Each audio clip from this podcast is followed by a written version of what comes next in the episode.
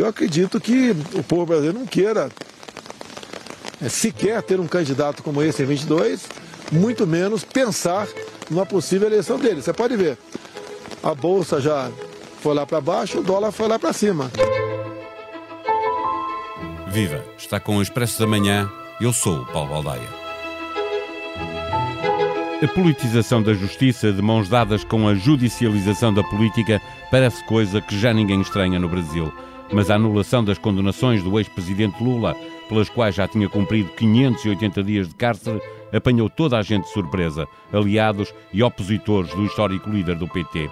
O juiz Edson Fachin queria que esta anulação das condenações, mas não a inviabilização das provas, determinasse que não deveria haver julgamento sobre a ação de suspeição contra Sérgio Moro, mas outro juiz do Supremo, Gilmar Mendes, não entendeu assim e ontem foi a vez de julgar a conduta de Moro, no que foi considerado por Gilmar como o maior escândalo judicial da história do Brasil. O julgamento, entretanto, foi suspenso para um dos juízes estudar melhor o processo.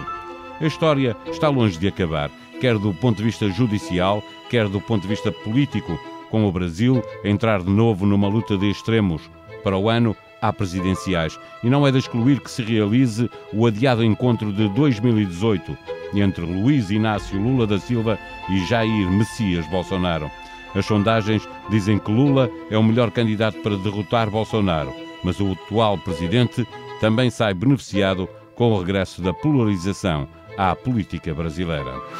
Para nos ajudar a perceber o que está em causa nestas decisões da justiça brasileira e nas implicações que elas podem ter na política de um país que tem eleições presidenciais marcadas para o próximo ano, volta a ser visita do Expresso da Manhã Pedro Cordeiro, editor de Internacional do Expresso. Viva Pedro! Iniciamos Olá, uh, a semana surpreendidos pela decisão de um juiz do Supremo de anular os julgamentos de Lula da Silva, pretendendo que não se julgasse uh, suspeição levantada pela defesa do ex-presidente em relação à, à, à, imparcialidade ou à parcialidade de Sérgio Moro, mas logo de seguida o Supremo resolveu uh, julga, julgar o ex-juiz Moro. O julgamento está suspenso, com o que parece tratar-se de um empate. Era impossível imaginar maior judicialização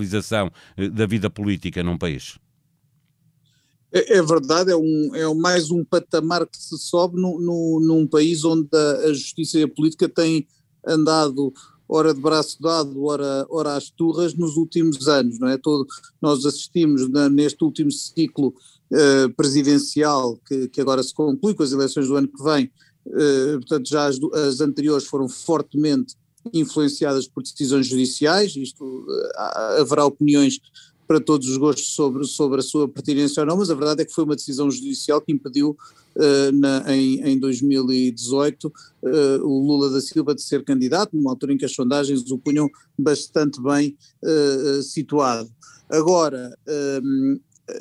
isso condicionou, isso, isso, isso, criou uma, um contexto em que, em que foi eleito uh, Jair Bolsonaro, em que depois o juiz, o maior responsável pelo, pelo impedimento do Lula, aceitou ser o ministro do, do Bolsonaro, e isso obviamente que eh, suscitou acusações de, de, de mistura entre, entre, entre, uh, portanto, entre magistratura, entre, entre ser juiz e ser político, Agora o próprio Supremo se pronuncia sobre isto, mas e há a grande, obviamente, a, a grande notícia do ponto de vista político, é a, a, o regresso de, de Lula ao, ao, lote de possíveis candidatos presidenciais. Ora, tudo isto uh, se dá num quadro, diria eu, de, de, mistura entre ramos da política que nunca é muito saudável para a democracia. Se há coisa que, que, que, a gente sabe desde o século XVIII é que, é que a democracia e o Estado de Direito exigem uma, uma independência e uma separação do, dos ramos de poder, do executivo, do legislativo e do judicial,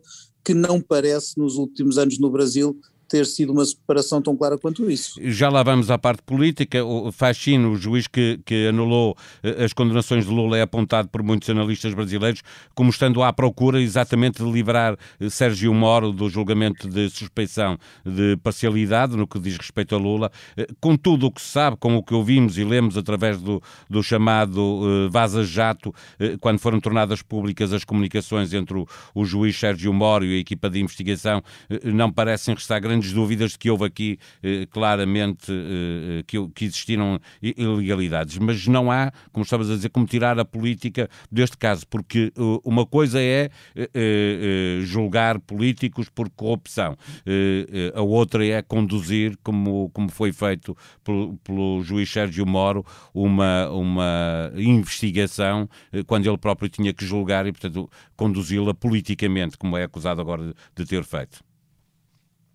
É verdade, e, e isso me permite acrescentar um, um ponto próprio, o próprio, uh, o afã de, de Sérgio Moro em, em julgar uh, uh, Lula da Silva no, quando, quando isto se passou e, em, e, e sobretudo em, em, chamar a si uh, toda uma série de competências na, na, nesse, em todo esse processo, algumas das quais possivelmente teriam faria mais sentido não serem realizadas pela mesma pessoa, suscitaram desde sempre primeiro só do campo do Lula, mas depois progressivamente a mais pessoas, não necessariamente apoiantes de Lula da Silva, eh, dúvidas sobre a lisura daquele, daquele processo, não é? Uh, e, depois daí para a frente, quando, quando o próprio Moro já começa a ser visto como um, como um potencial presidenciável, inclusive, e isso ainda, ainda lhe dá é uma, mais uma volta na, na, na espiral. Quer dizer, uh, uh, parece, haver, uh, parece haver aqui um, um, uma série de, de, de, atuações de um juiz que às tantas é endeusado e é endeusado por, por, por, porque, obviamente, o povo brasileiro, ou grande parte dele, também estava ansioso por ver uma, uma, um punho forte que, que, que, lutasse contra a corrupção, contra um, um, uma corrupção generalizada que o partido de Lula da Silva, é bom não esquecermos isso, o Partido dos Trabalhadores, o PT, deixou permitiu de certa forma que se, uh, que se incrustasse e que quase capturasse o Estado brasileiro. Não estou a dizer que é o único partido no, Brasil, infelizmente não deve haver partido nenhum, se eu me puser olhar para, para os últimos anos, não deve haver partido nenhum que não tenha altas figuras suspeitas, acusadas ou condenadas por uh, uh, corrupção e outros crimes clarinho branco. Mas Pedro, a verdade é que o PT é que estava no poder, por isso tinha uma responsabilidade maior, não é? Pedro, e, e tudo, tudo isso junto realmente criou uma, um ambiente quase irrespirável do ponto de vista democrático. Pedro, o, o, passando para, para a parte política, porque eh, o juiz que decretou a anulação dos, dos julgamentos pretende que as provas, eh, as provas obtidas possam ser utilizadas. Se a suspeição sobre Moro não for aprovada neste julgamento que agora está suspenso, Lula voltará a ser julgado, mas pela idade que reduz a metade os prazos de prescrição, já se fala na possibilidade de prescrição dos crimes de que foi acusado. Lula, com isso, consegue ser candidato com estas regras, mas fica diminuído politicamente para uma disputa com Bolsonaro eh, se eh, não for tudo eh, efetivamente anulado e puder, e, se for possível, voltar a jogá-lo. Sim, aqui, eu, eu apontaria, eu daria aqui dois ou três pontos. Um é que Lula da Silva, na última eleição, era de facto o candidato que aparecia nos estudos de opinião como capaz de derrotar Jair Bolsonaro. Não, não sabemos se derrotaria ou não, porque não foi candidato. Agora também aparece bem posicionado, mas é preciso ver que já passou, uh, passaram mais uns anos, Lula uh, não é pela idade que, que, que, se torna um pior ou um melhor candidato, mas também há alguma fadiga e algum cansaço com Lula da Silva. Mas, oh, oh, Pedro, é um deixa-me interromper-te, porque há uma Sim. sondagem deste fim de semana que diz que Lula, entre os políticos brasileiros, é quem tem mais hipótese de derrotar Bolsonaro numa, Bolsonaro numa segunda. Continua a ser Sim, sim, ele continua a ser quem melhor, quem melhor, quem mais hipóteses tem de derrotar Bolsonaro. Agora, uh, ao mesmo tempo, é um sinal de, de, do estado da oposição e da democracia no Brasil que tenha de ser Lula da Silva, que, que foi uh, uh, empossado presidente há quase 20 anos, é? começou o seu mandato presidencial há quase 20 anos, que, tem, que tenha que ser ele, que a oposição brasileira, que a oposição a Bolsonaro, ou que os outros partidos que foram oposição a Lula da Silva e a Dilma Rousseff não tenham conseguido produzir mais nenhum candidato sedutor, mais nenhum candidato que convença o, o, o, povo brasileiro já é um sinal do estado da, Sim, da, da democracia é, naquele país. A verdade é que se estava à procura de um candidato de, de centro-direita, eh, de uma direita, eh, chamar-lhe assim, mais civilizada comparada com, com Bolsonaro e com tudo o que ele faz, eh, e este reaparecimento de, de Lula da Silva como hipótese para ser candidato tudo. vem mudar tudo e vem retirar espaço a essa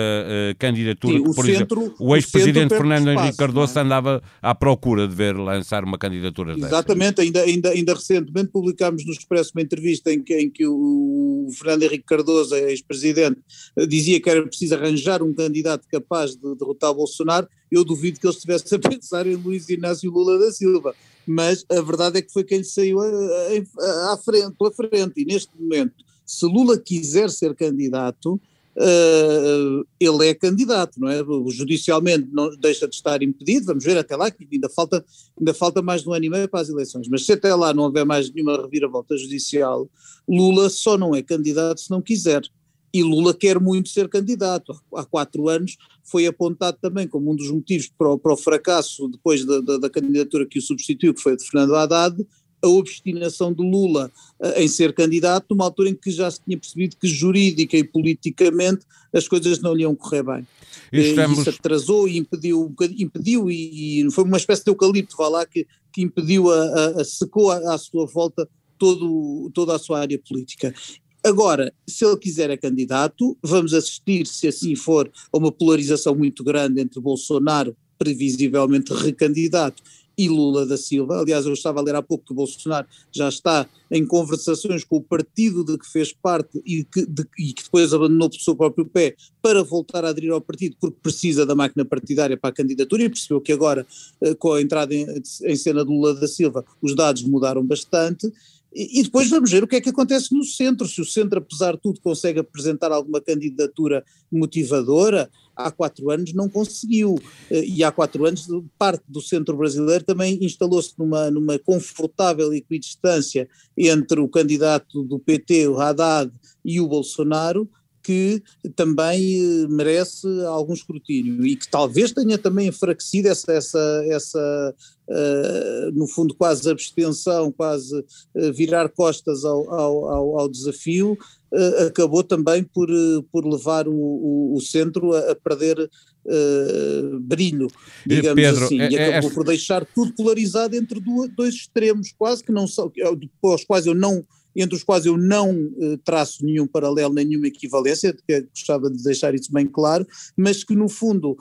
um meio Brasil, ou parte do Brasil rejeitava Bolsonaro pelas suas posições uh, muitas vezes antidemocráticas, uh, mas houve uma, uma parte maior ainda do Brasil que rejeitava o PT por causa da corrupção que deixou alastrar. E agora temos uma polarização, continuamos, quatro anos depois, a polarização ainda maior, porque tivemos quatro anos a ouvir as proclamações de Bolsonaro, uh, o PT não se regenerou propriamente aos olhos do, do Brasil, tanto que tem que voltar a, a recuperar o Lula, e no meio disto tudo ainda temos o flagelo que a pandemia foi para aquele país, graças à incompetência do, do presidente e do governo. Portanto, temos o, está, está tudo mais aceso e mais polarizado do que há quatro anos. Pedro, para fechar e muito rápido, tu estavas a falar desta polarização, eh, muitos analistas brasileiros que fui ouvindo eh, eh, ontem e hoje dizem que já não é tolerável para o povo brasileiro eh, esta polarização e acreditam eh, que, eh, embora as sondagens indiquem, como estávamos a falar, que Lula é o político com melhores condições condições para vencer Bolsonaro, eh, que eh, Bolsonaro também tem a ganhar com o regresso desta polarização, ganha uma, nova energia. É possível porque é possível porque o grande o Bolsonaro, vamos lá ver, Bolsonaro não é, não é eleito há, há quatro anos porque toda a gente estivesse muito convencido de que ele era um que ele ia ser um grande presidente, não havia nada no currículo de Bolsonaro uh, que o recomendasse para as mais altas funções de Estado, nem em lado nenhum, nem na política, nem sequer na carreira militar, ele se distinguiu uh, de forma alguma, mas conseguiu congregar toda uma raiva uh, de grande parte do povo brasileiro após aqueles anos todos de poder do, do PT, o PT esteve três mandatos e meio, portanto esteve 14 anos seguidos no poder, com tudo aquilo que se, que se passou a nível de, de, de escândalos, de corrupção, e isso uh, num ambiente muito politizado, porque o PT é um partido de, de, assumidamente de, de, esquerda, ainda que com, nos primeiros mandatos o Lula tivesse, no, nos mandatos do Lula e mesmo Dilma Rousseff tivesse tido uma política até muito, muito, muito moderada e muito, e muito amiga do mercado até,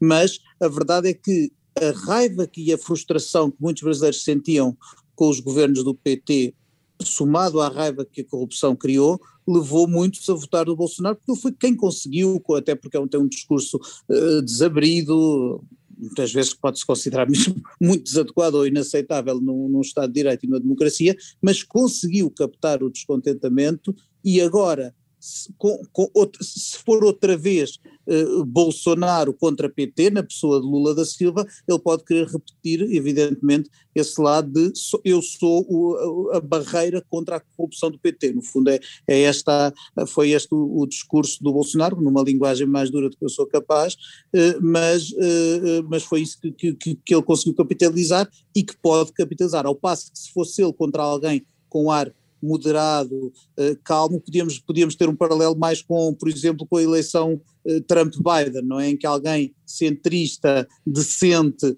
e democrata derrota um, um, um incendiário. Agora não, se for, se for Bolsonaro e Lula, já, já muita gente não olhará para Lula como um, como um uh, moderado, razoável e sensato, mas como alguém ligado a um passado que, tendo tido seus méritos, teve também coisas muito questionáveis.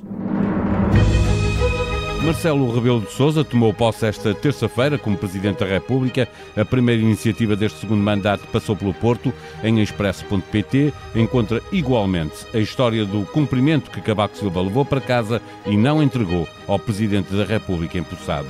Sobre o terremoto político causado pelas declarações do Príncipe Harry e da Duquesa Meghan Markle, o Palácio de Buckingham fez saber que essas declarações, sobretudo as que dizem respeito a racismo, são preocupantes e serão discutidas em privado pela família real. Sobre a pandemia, a boa notícia de que os novos casos diários em Portugal continuam abaixo de mil e o total de internados está a descer há 15 dias seguidos. Amanhã, quinta-feira, será conhecido o novo Prémio Pessoa, uma iniciativa conjunta do Expresso e da Caixa Geral de Depósitos. No site do Expresso pode recordar quem foram os vencedores deste prémio, que existe desde 1987. A sonoplastia deste episódio foi de Ruben Tiago Pereira. Nós voltamos amanhã. Tenham um bom dia.